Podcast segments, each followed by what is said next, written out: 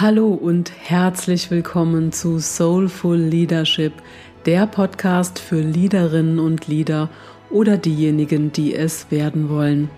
Der Podcast, der dich unterstützen soll, deine Leaderrolle einzunehmen und dich authentisch damit zu verbinden, dein Leadership in die neue Zeit zu transferieren und deine Präsenz und Strahlkraft als Leitstern zu entfalten. Ich bin Christine und seit rund 18 Jahren Persönlichkeitsentwicklerin und Coach für Unternehmerinnen und Führungskräfte. Für mich kommt Selbstführung vor Führung, denn ich weiß aus Erfahrung, dass erst inneres Wachstum echtes Wachstum im Außen ermöglicht. So schön, dass du hier bist. Und jetzt lass uns ins heutige Thema starten.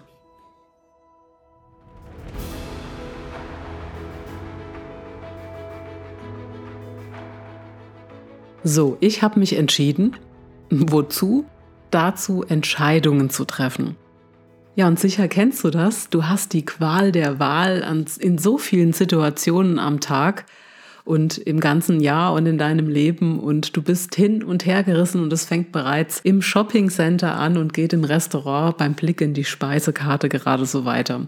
Wir müssen täglich Entscheidungen treffen. Und wie ist das dann erst ja, bei wirklich wichtigen Entscheidungen innerhalb deiner Führung oder großen Lebensentscheidungen. Vielen Menschen fällt es schwer, sich zu entscheiden. Und falls du nicht dazu gehörst, dann kannst du dir hier sicher trotzdem noch den ein oder anderen Tipp oder Impuls mitnehmen. Aber falls es dir auch so geht wie einem Großteil der Menschen, dann tappst du sehr wahrscheinlich immer wieder mal in die nicht entscheiden können oder Gedanken im Kreisdrehfalle. Zwar habe ich sie jetzt einfach mal genannt. Dann kann ich dir diese Episode nur empfehlen. Sie kann dir helfen, dich in Zukunft schneller und besser zu entscheiden. Und wir beleuchten heute die fünf Phasen der Entscheidung, wie du dich dabei selbst sabotierst und was du konkret tun kannst, um dir Entscheidungen zu erleichtern. Und die meisten kleinen Entscheidungen werden unterbewusst in einem Bruchteil von Sekunden gefällt, doch mit den wirklich wichtigen und großen Entscheidungen beschäftigen wir uns oft Tage und Wochen lang. Kennst du vielleicht? Und niemand von uns kommt im Leben um große Entscheidungen herum. Ja, Ausbildung oder Studium. Nehme ich die Führungsrolle an, die mir angeboten wurde, oder will ich weniger Verantwortung tragen? Soll ich mich selbstständig machen oder lieber nicht? Umzug aufs Land oder bleibe ich in der Stadt? Mache ich die Weiterbildung oder das Coaching oder nicht? Und so weiter und so fort. Viele Menschen neigen dazu, diese Themen immer und immer wieder zu durchdenken und abzuwägen, was vermeintlich besser oder schlechter wäre.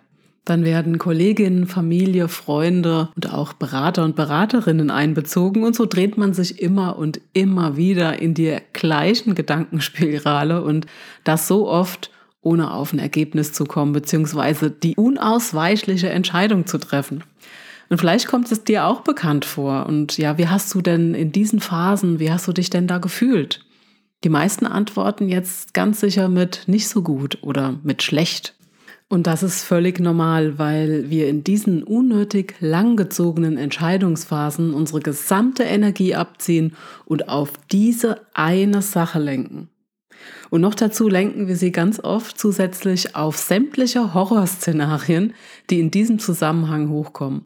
Wir stellen uns dann vor, was passieren könnte.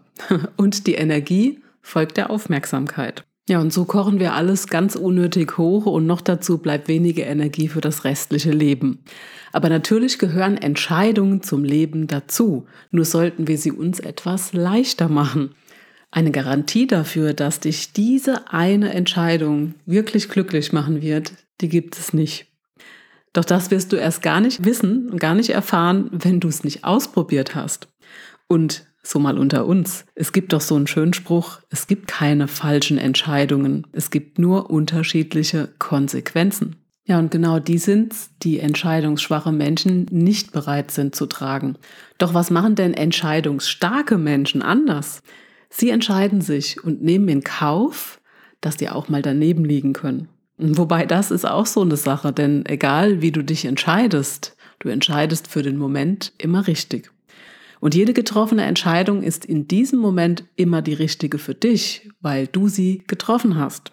Und auch wenn sie sich im Nachhinein falsch anfühlt, wirst du dir aus dieser Situation viel für die Zukunft mitnehmen können.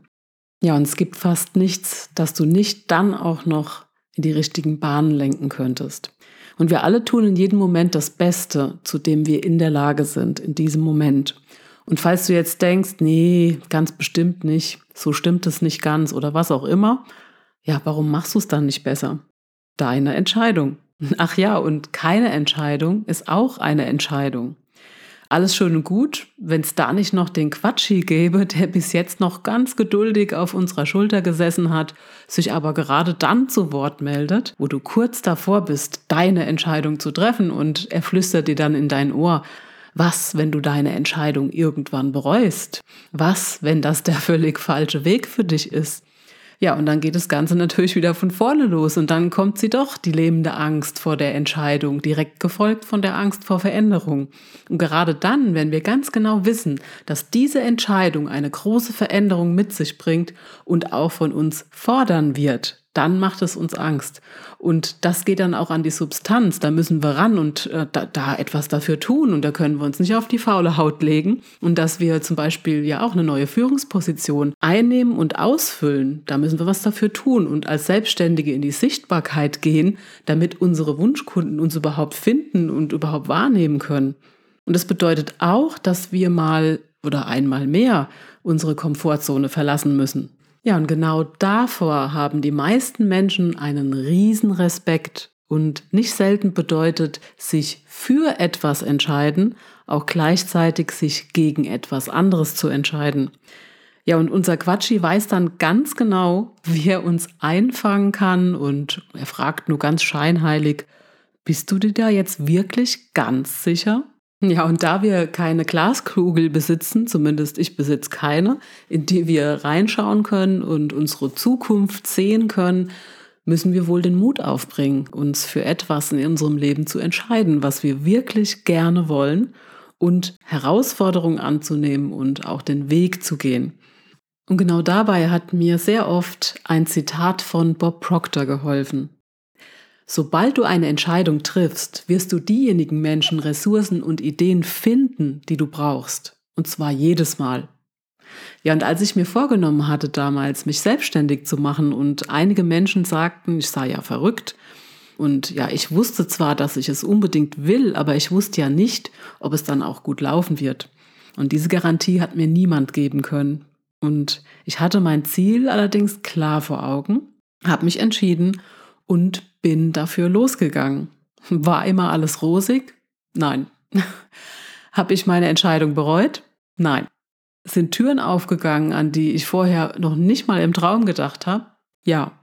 Eine Entscheidung für dich, deine Träume und Ziele zu treffen, lohnt sich. Oder wie Johann Wolfgang von Goethe mal gesagt hat, entscheide lieber ungefähr richtig als genau falsch. Wir treffen Entscheidungen fast immer in fünf Phasen, schreibt Jochen May, der Autor des Artikels Entscheidungsfindung, die besten Methoden. Und ja, den kann ich auch sehr empfehlen, den schreibe ich in die Show Notes. Da könnt ihr noch mal ein bisschen tiefer in ähm, gewisse Methoden einsteigen. Also erstens, die erste Phase ist die Analyse der aktuellen Situation und das Setzen von Prioritäten. Also was genau willst du, was erwartest du? Und zweitens die Recherche von unterschiedlichen Optionen, die dir zur Verfügung stehen und deinen Prioritäten entsprechen. Und drittens Abwägen der Alternativen und der unterschiedlichen Vor- und Nachteile. Was passt am besten? Worauf kannst du verzichten? Wovon versprichst du dir den größten Erfolg? Und daraus resultiert dann ein Ergebnis und man könnte denken, der Prozess wäre abgeschlossen. Doch dann kommt viertens die Unsicherheit, da kommt wieder diese Gedankenschleife die Zweifel und eben wieder der Quatschi, der fragt, hast du das auch wirklich alles gut durchdacht? Ja, und die fünfte Phase, zunächst wird die Entscheidung hinausgezögert, also durch diese vierte, vierte Phase, die Unsicherheit. Und dann fällt eben doch die Entscheidung. Das ist dann die fünfte Phase. Spätestens dann, wenn es ähm, ja eine Deadline gibt von außen oder von dir selbst gesetzt, dann fällt die Entscheidung. Und auch dann, wenn noch eine Unsicherheit besteht, doch manchmal springt man auch wieder zurück und startet wieder mit dem zweiten Punkt der Recherche und dann geht das Ganze von vorne los. Und das kenne ich auch aus eigener Erfahrung. Und dann kann ich mich nur immer wieder am Öhrchen ziehen und sagen, Moment, stopp, jetzt gehst du gerade wieder in diese Schleife.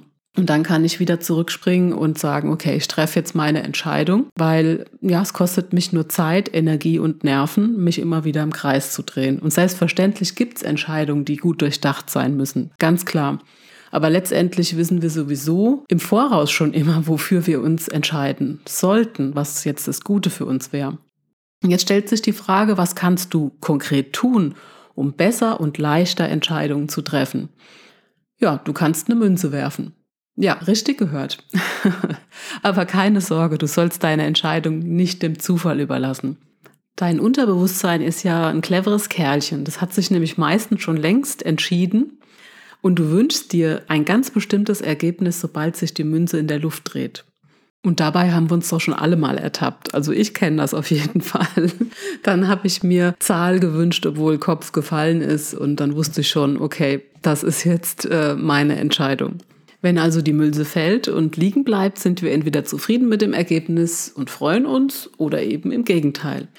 Und oft ist es eben in dem Fall so, dass sich innerlich alles gegen das Ergebnis sträubt und der Gedanke hochkommt, was soll das jetzt? Und nein, das will ich nicht. Na, dann hast du deine Entscheidung doch schon getroffen, oder? Und falls du jetzt denkst, na Christine, jetzt komm mal raus mit den seriösen Methoden, Okay, dazu habe ich auch mal alle Methoden zusammengetragen, die ich so kenne. Und nein, die stelle ich dir jetzt nicht alle vor.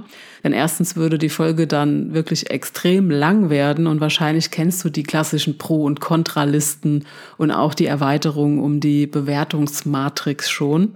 Und ansonsten, dann kannst du das mal in die Suchmaschine eingeben. Ich habe dir aus meiner Sicht drei spannende und wirklich gute Methoden herausgefiltert, die du vielleicht noch nicht kennst. Und zwar ist es erstens die 10-10-10-Methode. Die wirklich großen Entscheidungen in unserem Leben haben eine Auswirkung auf unsere Zukunft und manchmal sind es auch eben die kleinen, die ja Folgeerscheinungen mit sich bringen und diese Methode kann dir helfen, eine gute Entscheidung zu treffen. Und dazu kannst du dich fragen, welche Konsequenz deine Entscheidung hat. Und zwar in zehn Minuten, in zehn Monaten und in zehn Jahren. Falls es überhaupt solche geben sollte, kannst du kurz-, mittel- und langfristige Auswirkungen mit dieser Methode genauer betrachten. Ja, und dann zweitens die Scheibchenmethode. Sollte diese Entscheidung, vor der du gerade stehst, größten Respekt oder sogar Angst bei dir auslösen, dann empfehle ich dir, diese Entscheidung in Scheibchen zu treffen. Und dafür kannst du deine Herausforderung sinnbildlich in eben diese Scheibchen schneiden und jede einzelne Scheibe von allen Seiten betrachten und das am besten auch noch an unterschiedlichen Tagen. So ist die Hürde nicht zu hoch und kann Stück für Stück oder vielmehr Scheibchen für Scheibchen genommen werden. Und drittens die Best and Worst Case Analyse. Hier kannst du dir die folgenden Fragen stellen. Was kann im schlimmsten Fall passieren, wenn ich mich dafür oder dagegen entscheide? Kennst du schon von mir. Und dann kannst du dich auch fragen, welche Konsequenzen hätte eine vermeintliche Fehlentscheidung? Und welche positiven Folgen könnte meine Entscheidung haben? Ich bin mir ganz sicher, dass du so sehr schnell drauf kommen wirst, dass die Option eine gute Wahl sein kann, da die Folgen beim Scheitern gar nicht so schlimm für dich sind. Und selbst der schlimmste Fall kann kein oder wird kein Weltuntergang sein. Und denk dran, es ist nichts in Stein gemeißelt und es ist ein Irrglaube, dass die Entscheidungsfindung für die Ewigkeit ist. Wenn du daran festhältst, wird dich das nur blockieren. Und kaum eine Entscheidung ist unumstößlich. Fast immer gibt es Möglichkeiten für eine neue Wahl. Falscher Job, dann wirst du einen neuen finden. Die Führungsposition ist doch nichts für dich, dann kannst du das ändern. Und das muss auch niemandem unangenehm sein. Nein, im Gegenteil, Hut ab vor allen Menschen, die Entscheidungen treffen und aus der Erfahrung heraus sagen, wie sie es stattdessen haben oder machen möchten. Und wenn du dir das alles immer und immer wieder bewusst machst, kann dir das großen Druck aus der Entscheidungsfindung nehmen und du wirst lockerer, schneller und erfolgreicher entscheiden. In diesem Sinne, ich wünsche dir eine gute Entscheidungskraft und viel Erfolg. Bis zum nächsten Mal mit einem großartigen Gespräch mit Stefanie Volkmar. Führen auf Augenhöhe, Kulturwandel in den Führungsetagen. Bis dann, ich freue mich, wenn du wieder dabei bist. Und denk immer daran, mit jeder neuen Erfahrung, mit jeder neu entdeckten Stärke, mit jedem mutigen Schritt, mit jeder Veränderung wächst du. Je klarer du dir deiner selbst bist, je sicherer du dich in dir selbst und je verbundener du dich mit deiner Liederrolle fühlst, je heller wirst du strahlen. Und umso mehr du strahlst, je mehr wirst du gesehen und gehört und umso mehr Menschen erreichst du. Und umso mehr kannst du bewirken und umso mehr Spuren wirst du hinterlassen. Gerade jetzt und in Zukunft werden soulful Liederinnen und Lieder gebraucht, die vorangehen und anderen den Weg leuchten. Wenn du jetzt voll motiviert und inspiriert bist und diesen Weg gehen möchtest, wenn du in dir wahrhaftiges Liederpotenzial fühlst und es noch nicht voll lebst, dann freu dich auf die nächsten Folgen des Soulful Leadership Podcasts. Herzlichen Dank, dass du dir die Folge bis zum Ende angehört hast. Und wenn sie dir gefallen hat, dann teile sie mit einem Menschen, den sie auch inspirieren kann. Und lass uns gemeinsam die Soulful Leadership Community immer weiter vergrößern. Danke. Und wie schön, dass es dich gibt. Deine Christine.